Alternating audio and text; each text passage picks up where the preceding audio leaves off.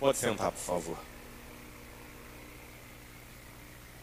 Em um texto ah, do profeta Isaías, pelo que eu andei vendo nesses últimos, esses últimos dias e últimas horas, eu acho que é um dos textos mais comentados no período do Natal.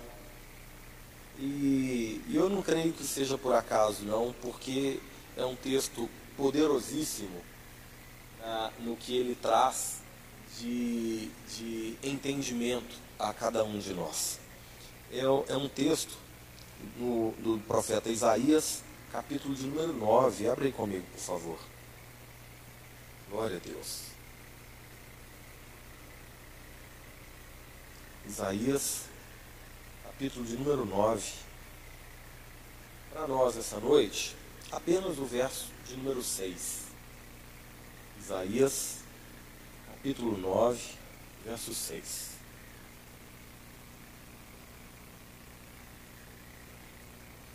Nada mais justo falarmos acerca do aniversariante, não é verdade? E aqui o profeta Isaías, como todos nós bem sabemos, um profeta que, como todo profeta, tinha por ofício trazer aos homens aquilo que o Senhor propõe. Diferente do sacerdote que leva a Deus a petição dos homens, o profeta recebe de Deus e entrega aos homens. E é isso que Isaías está fazendo aqui. Está trazendo à nação de Israel, está trazendo ao povo hebreu, está trazendo ao povo de Deus uma direção dada pelo próprio Deus. Nesse, nesse contexto em que Isaías está falando ao povo, o povo estava subjugado. O povo estava vivendo um momento de grande aflição. O povo estava perseguido, escravizado, sendo humilhado. O povo estava sem direito de professar a sua fé, a sua liberdade. O povo estava sofrendo. Tão interessante que parece que fala a nós nos dias de hoje. É, nunca vivemos uma situação como essa que estamos vivendo. Amordaçados, intimidados, limitados na nossa liturgia, não podemos nos abraçar, não podemos dar um beijo, estamos podendo no momento nem tocar uns nos outros. É um momento de aflição sobre a vida da igreja. Conforme aconteceu nesse período aqui, 600 anos antes de Jesus, e Deus usou o profeta Isaías para trazer uma palavra ao povo, uma palavra que fosse de alento, uma palavra que fosse de conforto, uma palavra que fosse de esperança. Essa fala de Isaías a nós, nessa noite, tem esse mesmo propósito: trazer esperança a cada um de nós, trazer alento a cada um de nós, trazer a cada um de nós a paz de sabermos que o nosso Redentor vive. Isaías, capítulo de número 9, versículo 6, a palavra do Senhor diz assim: Porque um menino nos nasceu, um filho se nos deu. O governo está sobre os seus ombros, e o seu nome será Maravilhoso Conselheiro, Deus Forte, Pai da Eternidade, Príncipe da Paz. Esse texto é lindo, é uma poesia, né? Mas mais do que belas palavras, ele tem um significado poderosíssimo, irmãos. Ele tem a capacidade de se guardado por nós, se recebido por nós, se descansado em nossos corações, trabalhar conosco de dentro para fora, restaurando a esperança, restaurando a alegria, restaurando a paz, porque esse foi o propósito do Senhor ao usar a boca do profeta Isaías para falar naquele grande momento de tribulação e para falar a nós também nesse momento de dificuldades. Ah, esse texto é, foi revelado a Isaías, como eu disse, num tempo em que o povo vivia uma grande opressão. E esse pequeno verso que lemos, versículo 6, do texto do profeta Isaías, no capítulo 9, ele fala de sete coisas importantíssimas. Esse único versículo. Ele fala sobre provisão, ele fala sobre amor, ele fala sobre autoridade, ele fala sobre direção, ele fala sobre proteção, ele fala sobre segurança e sobre descanso. Tudo na pessoa do Senhor. É sobre isso que a gente vai falar essa noite. Sobre como na pessoa de Jesus encontramos todas essas coisas. Isaías disse e repete a nós nessa noite. Primeira coisa que eu gostaria de, de mostrar a vocês, de compartilhar com vocês, é exatamente o início do verso que diz assim: Um menino nos nasceu. É a própria provisão de Deus. Essa expressão, um menino nos nasceu, fala acerca da provisão de Deus. Deus providenciando para a humanidade a redenção. Deus providenciando para a humanidade a remissão de pecados. Deus providenciando para a humanidade o perdão, a graça, a salvação. Dentro disso aqui nós encontramos cura, dentro disso aqui nós encontramos paz, dentro disso aqui nós encontramos absolutamente tudo o que é necessário para que o homem seja provido por Deus. E você se lembrar no momento em que haviam já 400 anos que Deus não se manifestava ao povo, e Moisés se encontra com o Senhor numa teofania maravilhosa de uma sarça que ardia, um arbusto que queimava, mas não se consumia. Ali o Senhor se revela a Moisés com um atributo, é, com uma característica, com um, um auto-intitular muito peculiar. Deus se revela dizendo: eu sou o grande eu sou. E ser o eu sou significa ser absolutamente tudo o que precisamos que Deus seja. Isso é provisão. Se você precisa de um amigo, Deus é amigo. Se você precisa de um pai, Deus é um pai. Se você precisa de conselheiro, Deus é o conselheiro. Se você precisa de provisão, Deus é a provisão. Se precisa de amor, Deus é amor. Se precisa de correção, Deus é correção. Não importa o que seja que falta em nós, Deus é suficiente para suprir essa falta. No coração do homem existe um vazio. Muitas vezes, em função desse vazio, o homem busca tantas coisas para que esse vazio seja suprido.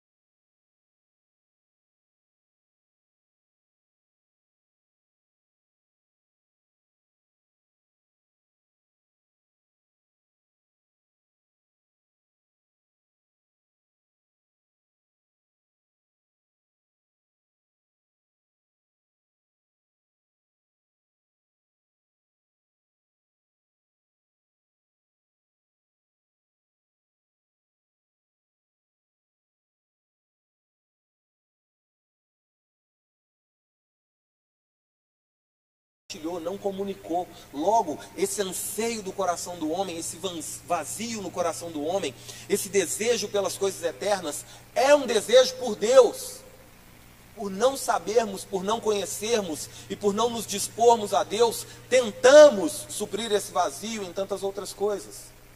Mas quando encontramos no Senhor a resposta para aquilo que precisamos, aí, irmãos, há contentamento a satisfação, a alegria, não por termos muito, mas por termos Deus. Aquele que é contente no Senhor, não importa se é uma Ferrari ou se uma bicicleta, ele está feliz. Porque ele aprendeu que não são as coisas externas que sustentam, não são as coisas externas que nos completam. É o Senhor em nós. Não tem a ver com o que está do lado de fora, tem a ver com o que está do lado de dentro. Por isso, quando o profeta Isaías diz que um menino nos nasceu, ele está falando da provisão de Deus. Uma própria resposta de Deus para os anseios da humanidade. E eu gostaria de falar especificamente a você. Eu não sei quais são as suas angústias. Eu não sei quais são os seus medos. Eu não sei quais são as suas dificuldades. Mas o que eu sei é que no Senhor você vai encontrar resposta para cada uma delas. Ah, como eu disse a vocês, Isaías escreve esse texto, inspirado, obvia, obviamente, pelo Senhor, 600 anos antes de Jesus. Então, uma dúvida que vem a nós é assim: não há um erro de colocação temporal nesse discurso? Não seria um menino nascerá? Mas como um menino já nasceu? Se ele está falando de Jesus 600 anos antes de Jesus e Jesus ainda não estava entre nós. E aí eu gostaria que você se lembrasse do Gênesis, quando Deus vai, é, pelo seu poder, criando todas as coisas, e pelo poder da palavra, todas as coisas vão se formando. Deus cria tudo. E então ele cria o homem. Então Deus diz: façamos o homem a nossa imagem, conforme a nossa semelhança. Mas antes dessa expressão tão linda, façamos o homem, Deus fez todas as outras coisas, todos os animais, o jardim, todas as árvores frutíferas, tudo aquilo que seria necessário para o sustento do homem, para a provisão na vida do homem, Deus cria antes mesmo de criar o homem. Por quê? Porque com Deus, irmãos, é diferente um pouquinho. Com Deus, a provisão sempre vem antes da necessidade. Se você é, se lembra do Gênesis, Deus cria o jardim, cria o homem, então põe o homem no jardim que havia criado. Lá no jardim, claro, Deus dá uma ordem para esse homem. Você vai cuidar desse lugar. Você vai fazer com que esse lugar frutifique. Você vai fazer com que esse lugar se mantenha. Mas o lugar já existia. A provisão já estava posta. Se você se lembra de Abraão, conhecido por nós como o pai da fé, Abraão recebe de Deus uma direção, sai da sua terra, sai da sua parentela, sai da casa do seu pai e vai para um lugar que eu te mostrarei. Abraão sai. Num primeiro momento não obedece plenamente a Deus, leva o seu sobrinho, né, junto, leva Ló. E aí, em função da desobediência, ele fica lá no deserto batendo a cabeça, achando que está desamparado, achando que vai perecer. Até que chega um momento em que Abraão vira para Ló e fala assim: escolhe um lado, porque o lado que você for, eu vou para o lado oposto, porque eu vou obedecer a Deus. E assim ele faz. Quando é, é, Abraão e Ló se separam, então é, Deus chama Abraão, fala assim: Abraão, sai da sua tenda, olha para o céu e conta as estrelas, e assim você pode. Isso aí é Gênesis 12, verso 5, se eu não me engano. E aí no verso 6 ele fala assim: é, se é que você pode, porque assim lhe será dado por descendência. O desejo de Abraão, vocês se lembram, era por, por ter um filho.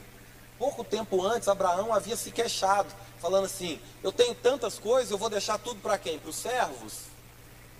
Deus fala: Sai da tenda, olha para o céu e conta as estrelas, se é que você pode. Isso está no verso 5, verso 6.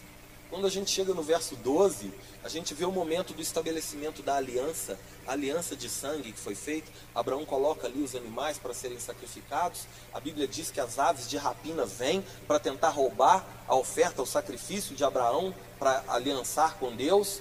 Então, Abraão pega no sono. A Bíblia diz assim: conta um detalhe. Pondo-se o sol, Abraão pega no profundo sono. É esse detalhe que eu gostaria de compartilhar com você acerca da provisão de Deus, a provisão que antecede a necessidade. Se no verso 5, Deus vira para Abraão e fala: sai da tenda, olha para o céu e conta as estrelas, e no verso 12, fala que o sol se põe, vamos fazer uma matemática básica. O que, que é maior, 12 ou 5? 12. Na progressão matemática, o que, que vem primeiro, 5 ou 12? Então, logicamente, o que acontece no verso 5 acontece antes do que aconteceu no verso 12, não é verdade? Se no verso 5 Deus pede para Abraão sair, olhar para o céu e contar as estrelas, mas só no verso 12 o sol se põe, o que, que significa que aconteceu no verso 5? Ainda era dia. De dia a gente vê estrelas, irmãos. Está entendendo porque Abraão é o pai da fé? É uma questão de crer. É uma questão de confiar. Por que, que a provisão vem antes da necessidade? Existiam estrelas no céu? Sim. Elas só não era possível vê-las naquele momento. A provisão a resposta de Deus, a direção de Deus já estava preparada. Muitas vezes a gente não consegue ver ainda, mas é necessário crer. Quando Abraão creu, tudo se fez conforme a fé de Abraão. Por isso ele é conhecido como o pai da fé. Irmãos, talvez a situação, a resposta que você tanto busca, ainda não está diante de você de forma clara. Mas creia que Deus é o provedor e que todas as coisas que são necessárias para que o propósito de Deus se cumpra na sua vida, o próprio Senhor já estabeleceu. Não é uma questão de lutar para realizar a vontade de Deus, é uma questão de se dispor pela fé à vontade de Deus. É isso que Paulo quis dizer quando escreveu Romanos, dizendo que todas as coisas cooperam para o bem daqueles que amam a Deus, vírgula, daqueles que são chamados segundo a sua vontade, segundo o seu propósito. O que não tem a ver com o que eu quero, tem a ver com o que Deus planejou. Logo, o segredo para que possamos desfrutar da provisão de Deus é nos dispor à vontade de Deus. Às vezes, o seu desejo é ir para Tarsis, mas Deus quer que você vá para Nínive. Mas você não quer ir para Nínive. Vai dar trabalho, vai ser perigoso. Eu vou ter que abrir mão de muita coisa. Tenta ir para Tarsis. Tenta a sorte. Acha que vai virar as costas para Deus. Não é possível. Agora, se disponha à vontade de Deus. Até o peixe Deus pode usar. Quando chegar naquele lugar que você acha que vai ser difícil, Nínive.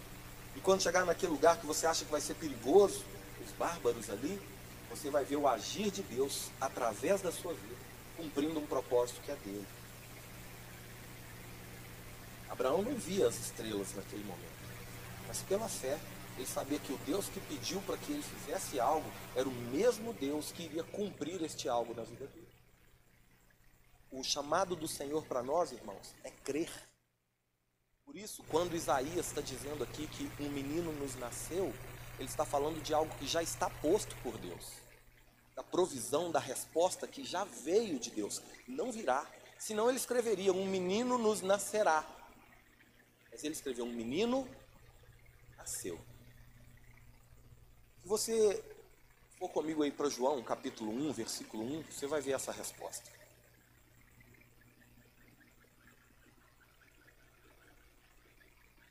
João 1, do verso 1 ao verso 3, a Bíblia diz assim: No princípio era o Verbo, e o Verbo estava com Deus, e o Verbo era Deus. Ele estava no princípio com Deus, e todas as coisas foram feitas por intermédio dele, e sem ele, nada do que foi feito se fez. Olha que interessante. Esse texto de João 1:1 fala que no princípio, no princípio era o verbo e o verbo estava com Deus. Essa palavra aqui, irmãos, que João está usando, essa palavra do grego é a palavra ark. E essa palavrinha aqui é diferente da palavrinha do hebraico que está lá em Gênesis 1:1. Você lembra que Gênesis 1:1 também começa com no princípio? Só que Bereshit, lá em, em Gênesis 1.1, tem um significado diferente de Ark, aqui de João 1.1. Esse princípio de João 1.1 é anterior ao de Gênesis 1.1. Gênesis 1.1 é a obra criada. João 1.1 é anterior à obra criada. Significa que antes mesmo de todas as coisas serem criadas, o verbo já era o Senhor já estava. A provisão já havia sido criada. Antes mesmo, irmãos, de sofrermos com o que quer que seja, no Senhor já temos o escape. Aí eu preciso que você coloque amor no que eu vou te dizer agora. Pode ser, pode ser, que não vivamos essa bonança nesta vida. Pode ser que não desfrutemos do melhor dessa terra nesta vida. Pode ser que não tenhamos uma vida e vida em abundância nesta vida. Mas diante do Senhor e da proposta do Senhor e do propósito do Senhor, a vida eterna ao lado do Senhor é muito superior e mais sublime do que toda e qualquer experiência natural que tenhamos aqui. Por isso, quando Deus fala de provisão, quando Isaías está falando acerca de um menino que no, nos nasceu, ele está falando daquele que seria a ponte entre nós e Deus, entre esta vida caída e a vida eterna, entre a nossa leve e momentânea tribulação e um peso eterno de glória. Isso é que significa um menino nos nascer.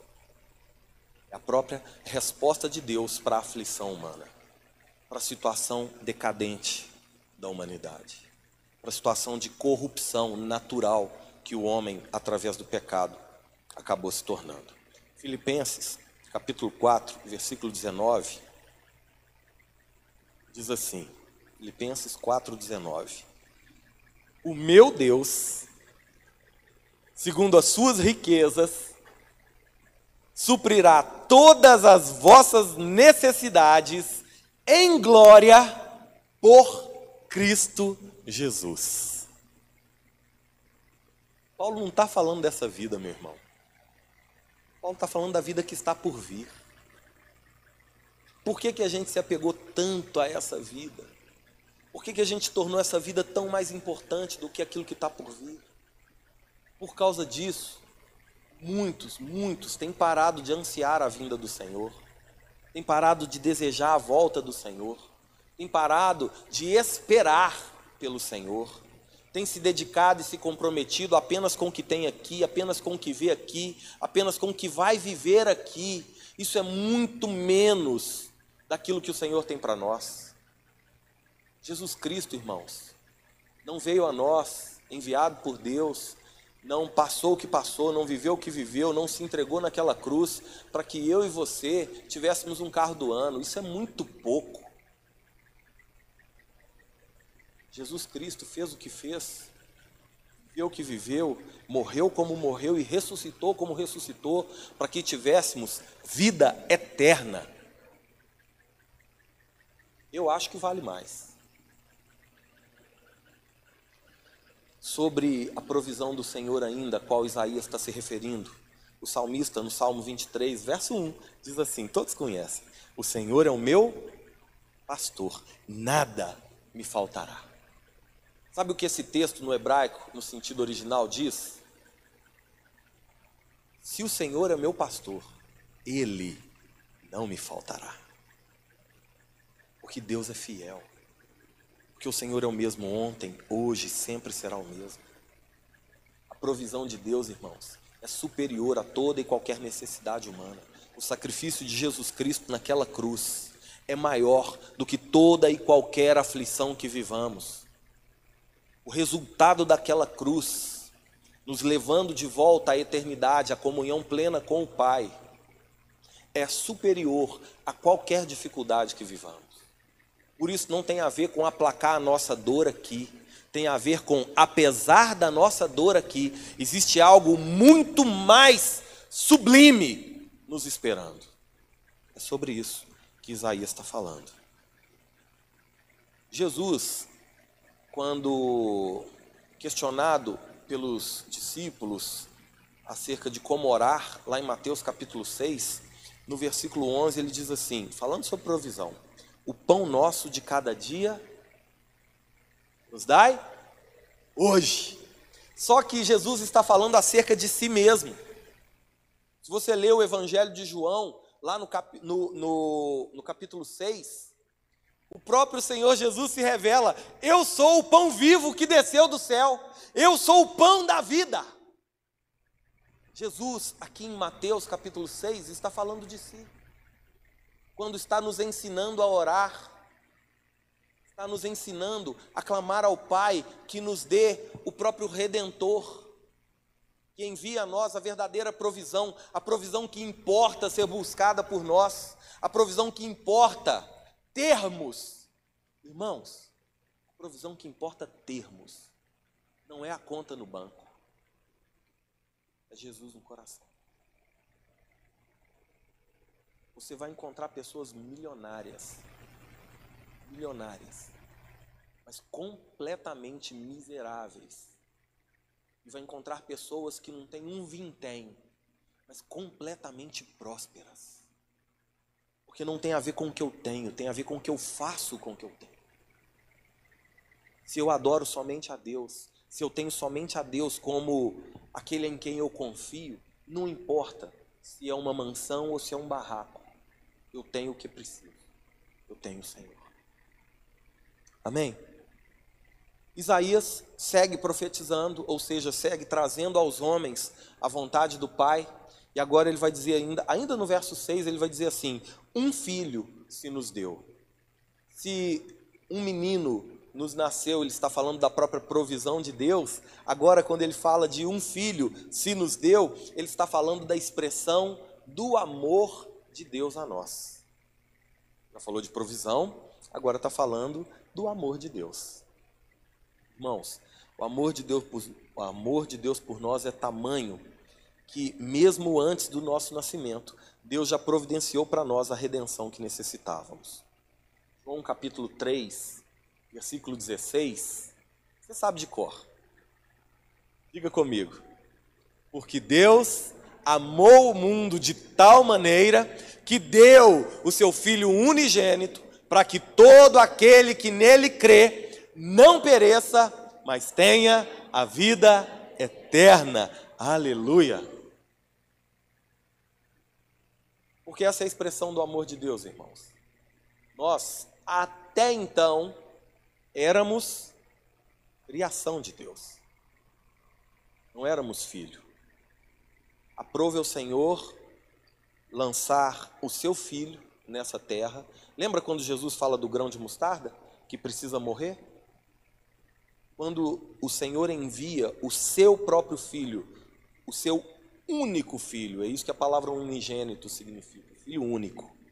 Quando o Senhor envia o seu Filho único a nós, ele envia como expressão do amor, porque Deus amou o mundo. Por isso Deus enviou. Quando Jesus é enviado a nós como semente de Deus lançada nessa terra, que necessitava morrer para que houvesse vida, foi isso que Jesus veio fazer. Jesus sabia do seu propósito. E olha o tamanho desse amor. O próprio Deus, não usurpou ser como Deus, se despiu da sua glória, se revestiu de servo, viveu como vivemos, sofreu o que sofremos, se entregou sem nenhuma culpa, sem nenhum pecado, sem uma palavra torpe, sem reclamar em nada, morreu no nosso lugar. Veio como filho único, veio como unigênito, morreu como unigênito, mas ressuscitou como primogênito. Primogênito não significa mais único, mas significa primeiro.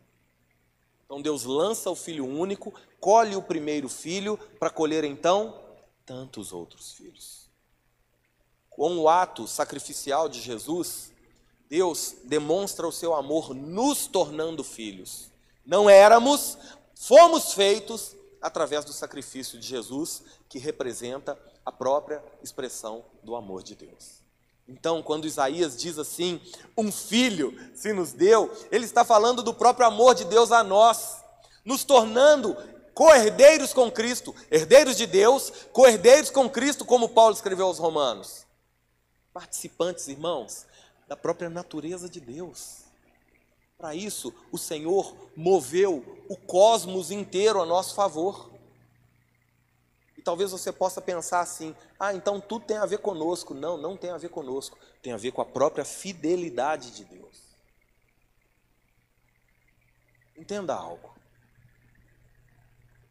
O Senhor não vai mover uma palha para fazer por mim e por você aquilo que compete a mim ou a você fazermos. Mas Ele pode mover os céus e a terra para fazer por mim e por você o que eu e você não podemos fazer. Só que não se esqueça que existe uma responsabilidade que é nossa. Nós precisamos nos arrepender. Nós precisamos crer. Tem coisa que compete a nós. Des desvincular com o passado compete a nós. Perdoar compete a nós. Quem está entendendo? 1 de João capítulo 4, verso 19 e 20 diz assim: Nós amamos porque Ele nos amou primeiro. Se alguém afirmar, eu amo a Deus, mas odiar a seu irmão, este é mentiroso. Pois quem não ama a seu irmão a quem vê, não pode amar a Deus a quem não vê.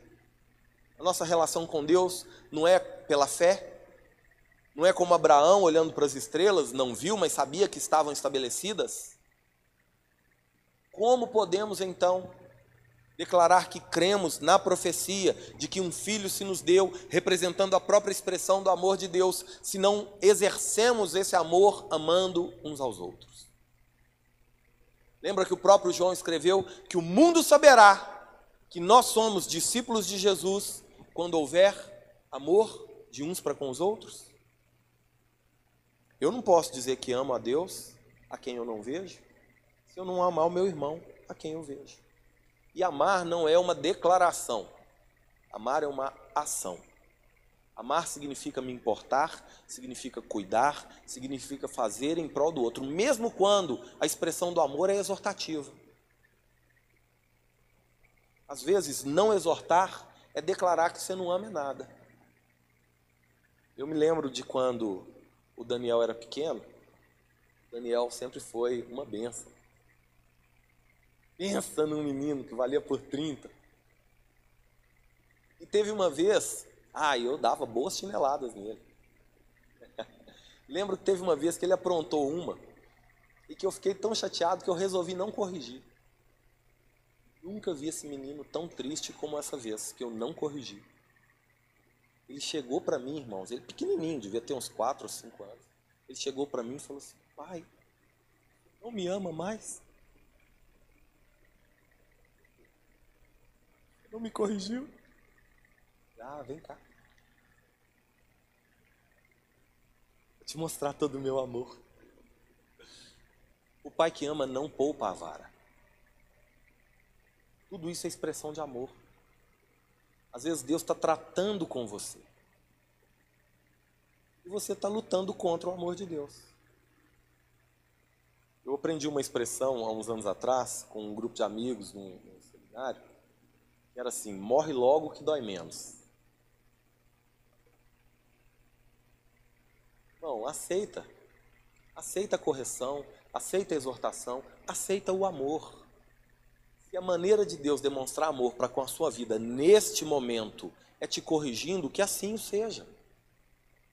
E corrigir significa trazer de volta para o caminho, trazer de volta para o prumo, colocar de volta no lugar que deve estar.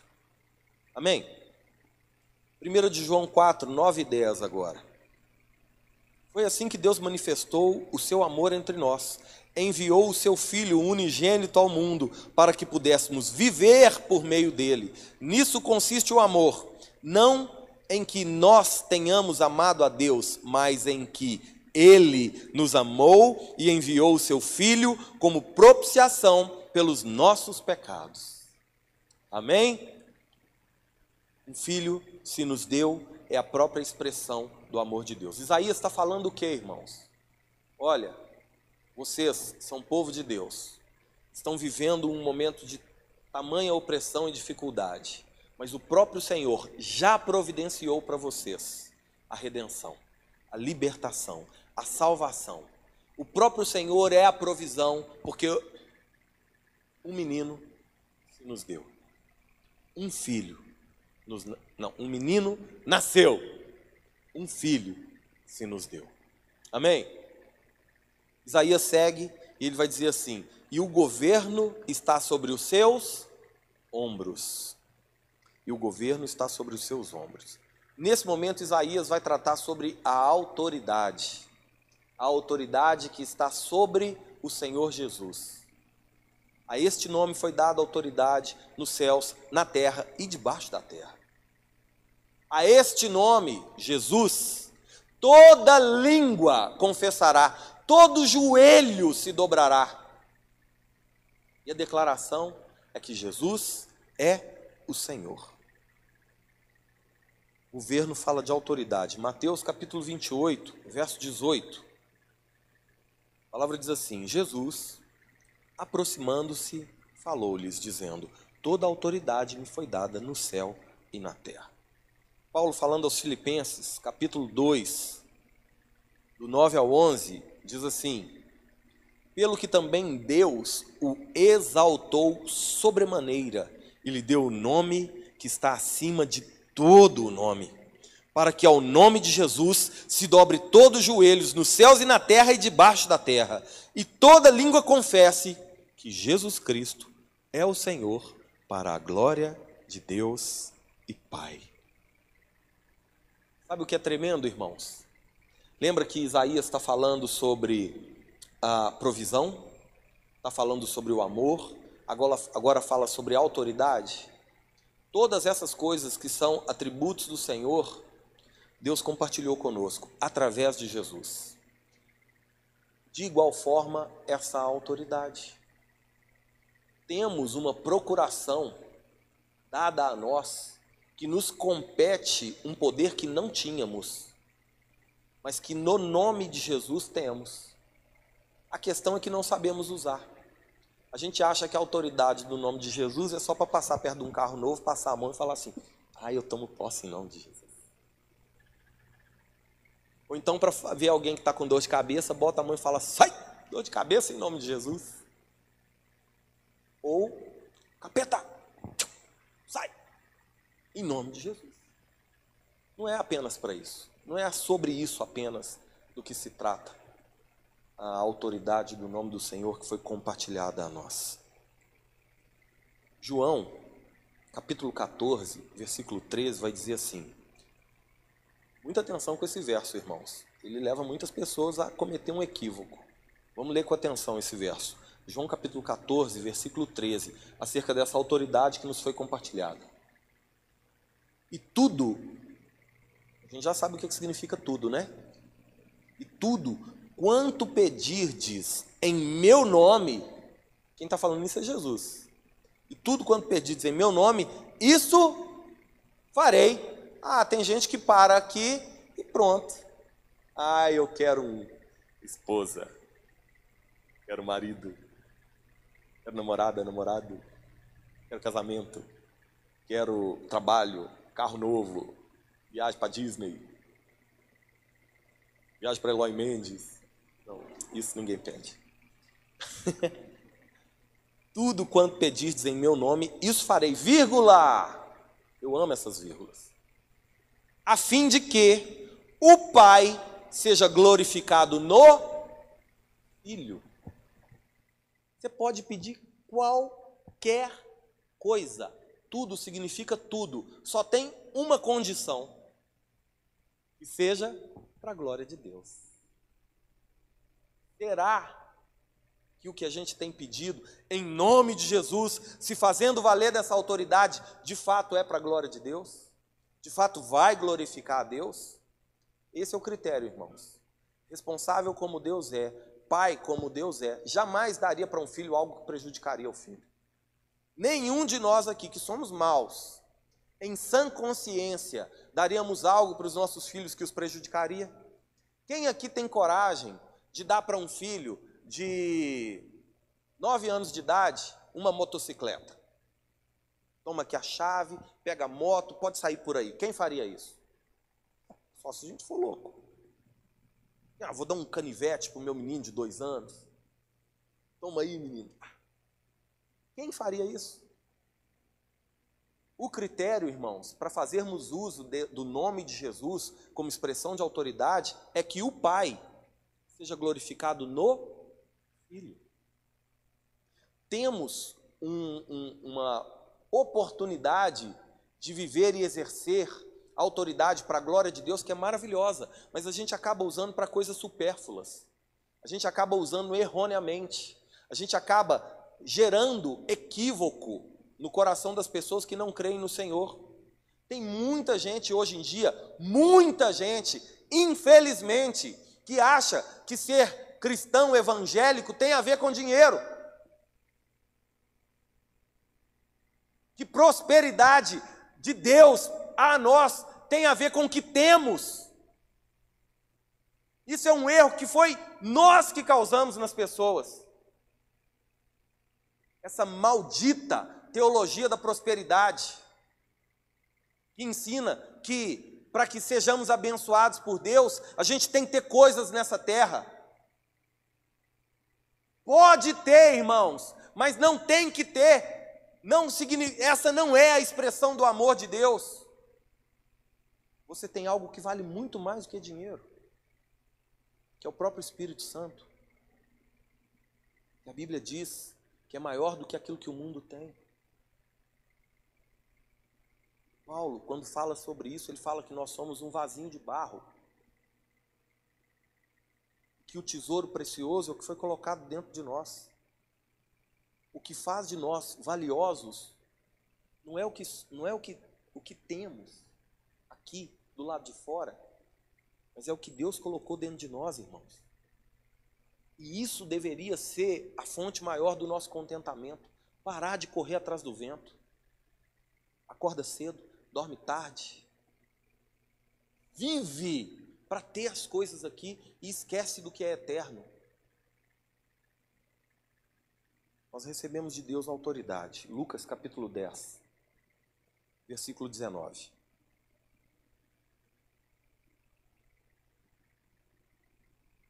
Olha aqui o, o, o termo específico da procuração. Eis aí vos dei autoridade para pisardes serpentes e escorpiões e sobre todo o poder do inimigo, e nada, absolutamente nada, vos causará dano. Aqui Jesus está fazendo uma ilustração. Serpente e escorpião é uma figura do maligno. Não sai pisando em cobra por aí, não, meu irmão. Tem uma um grupo de pessoas que se reúnem nos Estados Unidos numa igreja e que eles levam para os cultos ser cobras e escorpiões. Se você quiser ver sobre isso, vai lá no YouTube, escreve lá, você vai ver o que, que acontece. E os caras ficam brincando com cobra durante o culto a Deus. E escorpiões. Ele joga no meio do povo, o povo pisa, isso, aquilo. Aí o pastor morreu porque a cobra picou ele.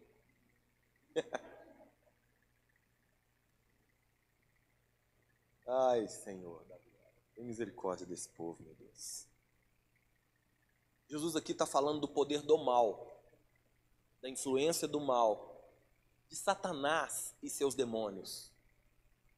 Que para aqueles que têm e que carregam a autoridade de Jesus Cristo para a glória de Deus, através do próprio Jesus, não deve temer essa influência do mal. Lutero disse que Satanás é um cachorro na corrente de Deus.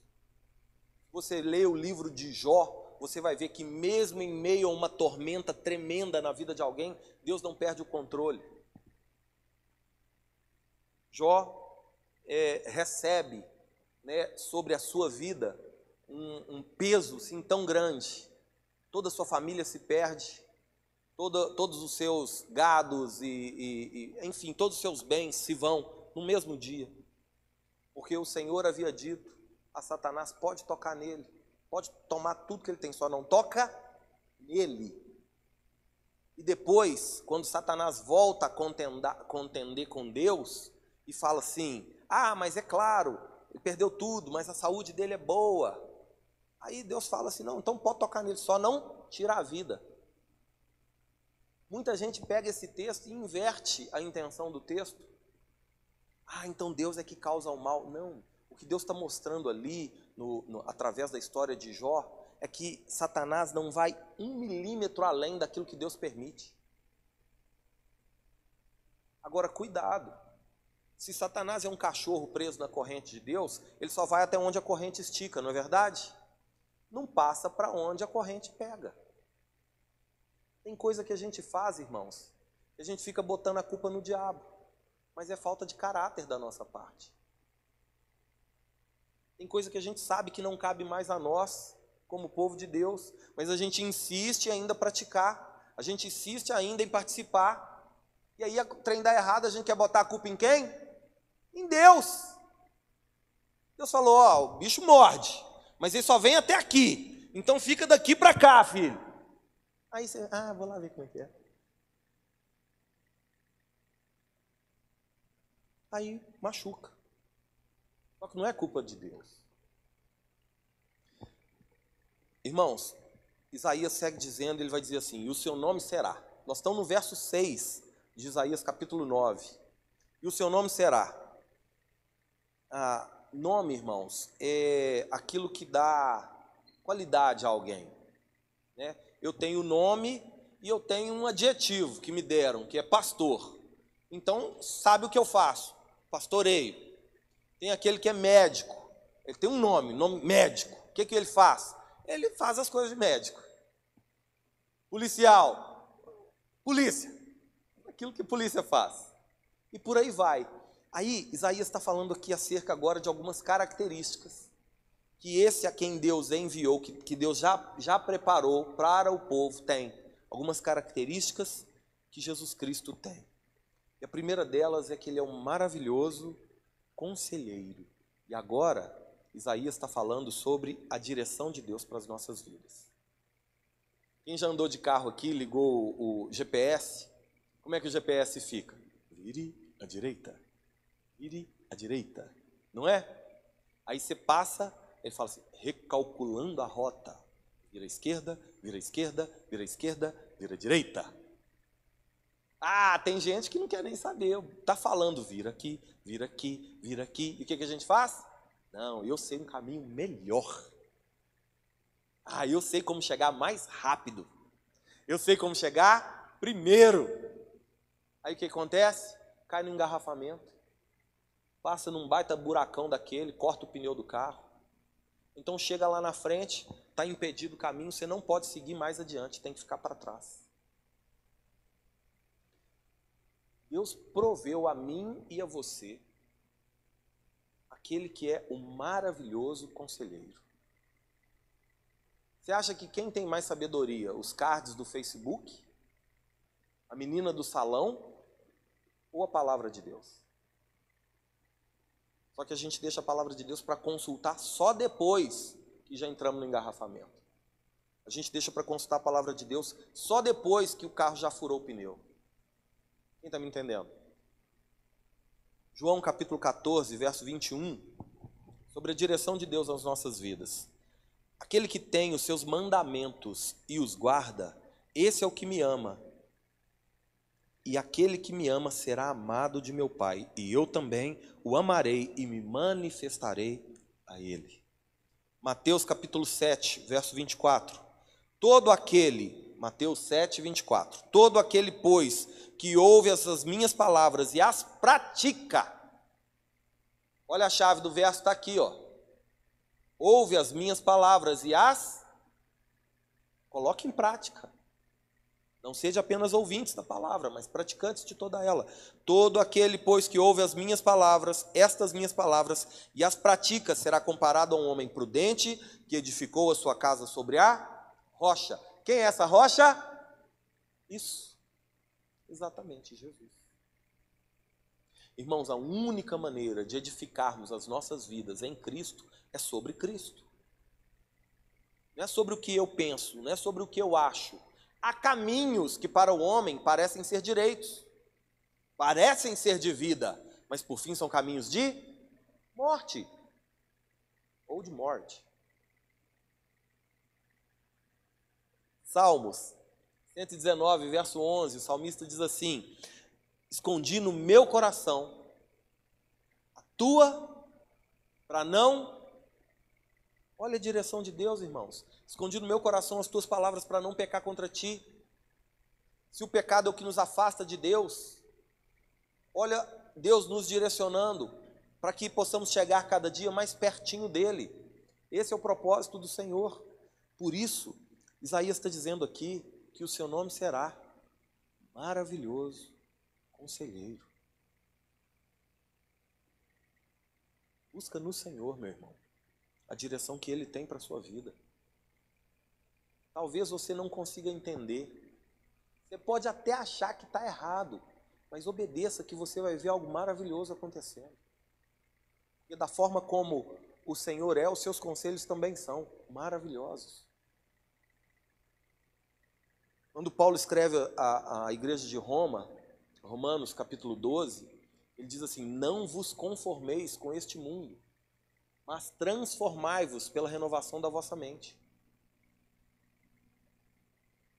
Paulo está falando para a gente mudar a nossa mente segundo a palavra de Deus, para a gente não se amoldar ao mundo, irmãos. O conselho que eu e você devemos abraçar e seguir é o que está descrito na palavra. Se a palavra diz que pode, pode, se diz que não, é não. Assim, por mais que num primeiro momento nos doa e nos dói, porque ainda tem muita carne em nós, no final das contas, quem é que você acha que está mais certo? É você e o que você quer ou é o que Deus diz? Então vamos no que Deus diz, porque Ele é um maravilhoso conselheiro. Isaías vai seguir dizendo que ele é um Deus forte. E agora, Isaías já falou sobre provisão, já falou sobre o amor, Isaías já falou sobre autoridade, Isaías já falou sobre o, o próprio governo de Deus, ele fala sobre a direção de Deus como maravilhoso conselheiro, e agora, como Deus forte, Isaías vai falar sobre segurança, sobre proteção. Em quem temos confiado? Em quem temos dependido? De quem temos dependido? Irmãos, se não for o agir de Deus, se não for a misericórdia de Deus, se não for o cuidado de Deus, a gente nem acorda. A gente nem acorda pela manhã. É por isso que cada amanhecer se chama presente. É um presente que Deus te dá a cada manhã quando Ele renova as misericórdias na sua vida.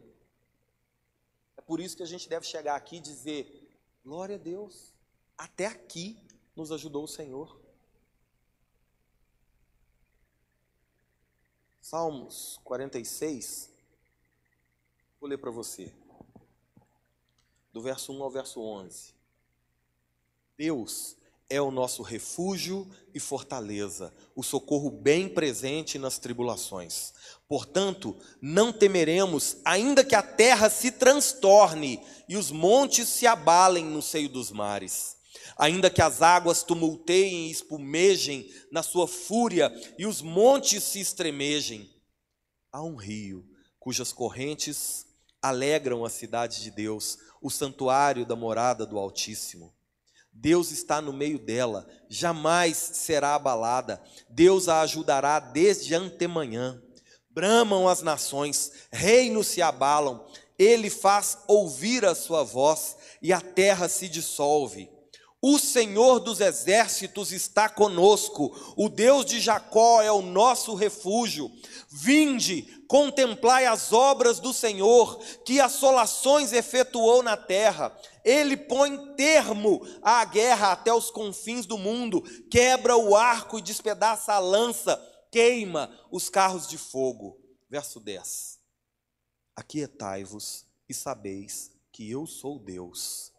Sou exaltado entre as nações, sou exaltado na terra. O Senhor dos exércitos está conosco, o Deus de Jacó é o nosso refúgio. Irmãos, que não confiemos na força do nosso braço ou na capacidade da nossa cabeça.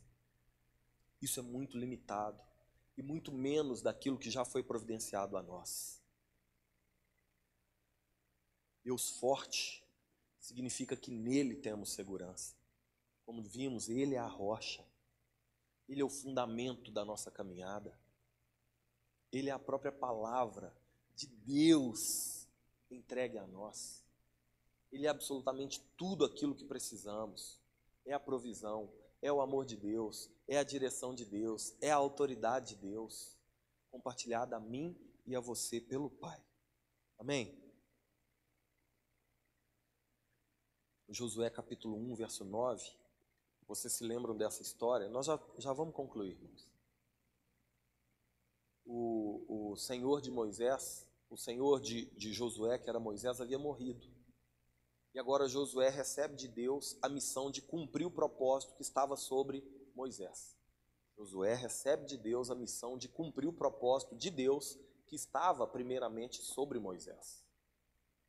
Imagina, de um dia para o outro, de servo a líder de todo um povo. Imagina o, o, o frio na espinha, o nervosismo, o medo de falhar, quando algo novo é proposto, quando algo novo se aproxima, quando coisas que ainda não experimentamos estão postas diante de nós. Olha a resposta de Deus para Josué: Não fui eu que ordenei a você? Seja forte e corajoso, não se apavore nem desanime, pois o Senhor, o seu Deus, estará com você por onde você andar. Salmo 28, verso 7. O Senhor é a minha força e o meu escudo. Nele o meu coração confia e dele recebo ajuda. Meu coração exulta de alegria e com o meu cântico lhe darei graças. Salmo 73, verso 26. O meu corpo e o meu coração poderão fraquejar. Olha a força de Deus, irmãos. Mas Deus é a força do meu coração e a minha herança para sempre.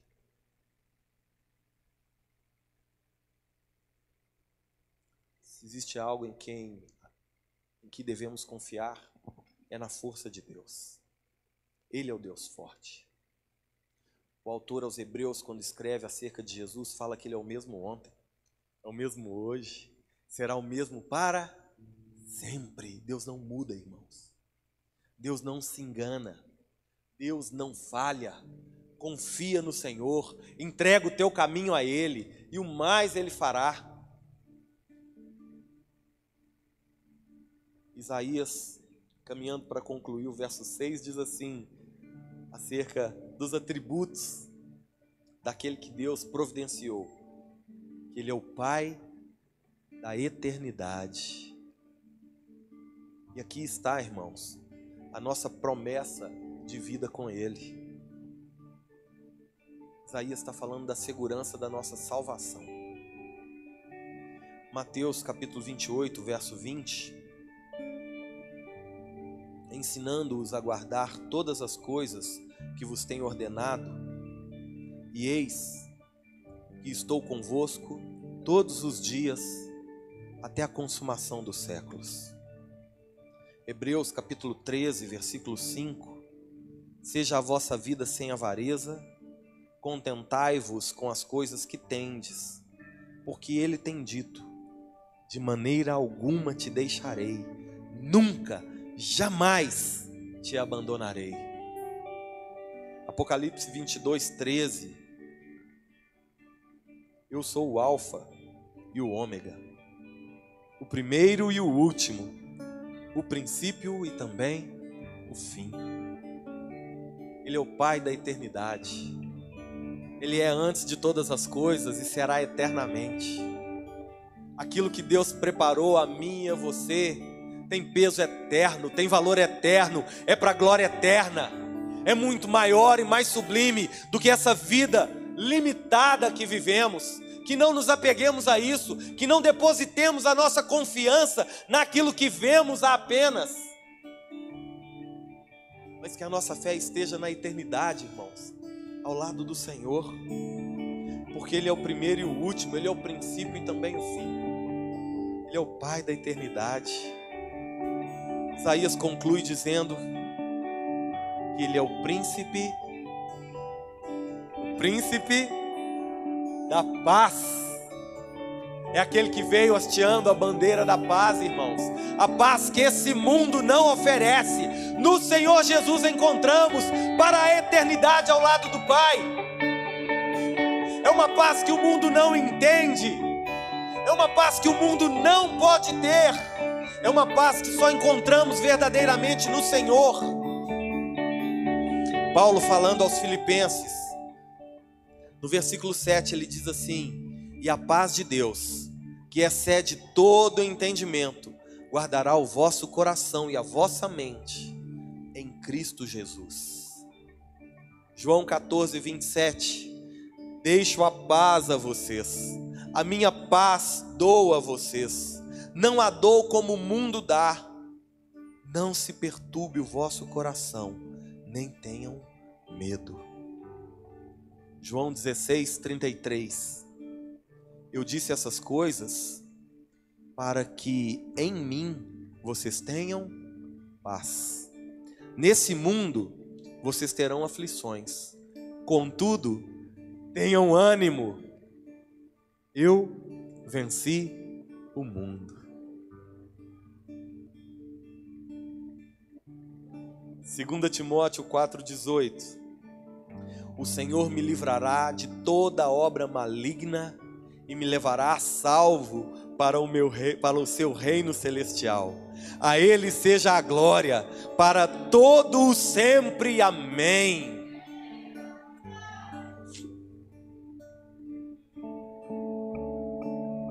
Príncipe da paz, irmãos. Esse mundo e esse tempo mal tem tentado roubar a nossa paz. Vai para a TV, perde a paz. Vai para a internet, perde a paz. Vai para o YouTube, para o Facebook, perde a paz. E só Jesus é o caminho. Só Jesus é a verdade. Só Jesus é a vida. A paz, a paz que buscamos, só Jesus pode dar. Quero dizer para você, meu irmão, que ele nasceu, ele vive, reinará para sempre. E aqueles de nós que estivermos ao lado dele, viveremos eternamente num reino de paz. Num lugar onde não vai haver mais dor, não vai haver mais medo, não vai haver mais choro nem ranger de dentes. Não vamos ter fome, não vamos ter sede, nem frio. No lugar onde a glória resplandecerá em todo o tempo e onde a paz, a verdadeira paz, habitará em nossos corações pelos séculos dos séculos. É acerca de Jesus que Isaías diz.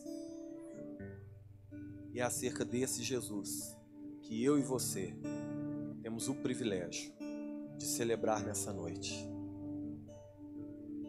E esse é o Jesus que pela fé habita em nós, que pela fé virá para nos buscar e que pela fé viveremos eternamente.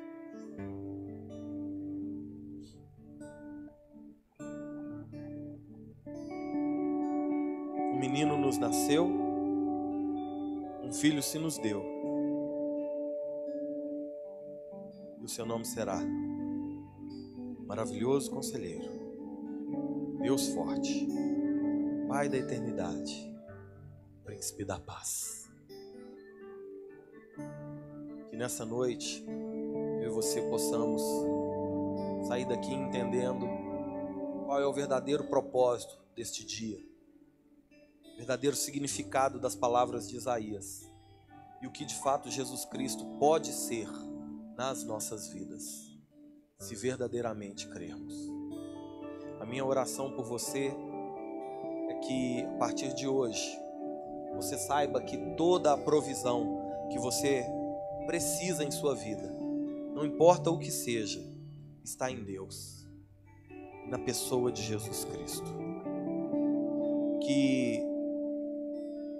toda a autoridade para vencer as influências do mal estão em Jesus Cristo e compartilhadas a nós. Que toda a direção que precisamos nas nossas vidas, o Senhor providenciou através da palavra. E que o próprio Espírito Santo nos dá testemunho acerca de Jesus e nos faz lembrar de todas as coisas que ele já nos disse, nos convencendo pecado, da justiça do juízo.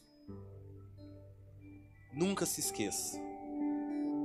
Jesus Cristo é um Deus forte, que Ele nos traz segurança e proteção. Nunca se esqueça que Ele é o Pai da eternidade e isso nos garante essa eternidade ao lado dele. Nunca se esqueça que Ele é o príncipe da paz. Por mais que a vida que vivemos hoje é uma vida de aflição, Ele mesmo nos disse: tenha bom ânimo, porque eu venci o mundo. Nele nós somos mais do que vencedores. Nele nós podemos viver a eternidade ao lado de Deus. Que o Senhor nos abençoe, o Senhor tenha misericórdia de nós e nos ajude a viver essa verdade, conforme Isaías nos disse, em nome de Jesus. Amém? Por favor, fica de pé nesse momento. Quero convidar você a adorar a Deus mais uma vez. E mesmo apesar da máscara, eu quero te convidar a louvar. Com todo o fôlego que você tem, com toda a alegria que você tem, com toda a gratidão por tudo aquilo que Deus já fez, vamos trazer a sua própria expressão do amor, que é Jesus Cristo. Adore ao Senhor. Estes dias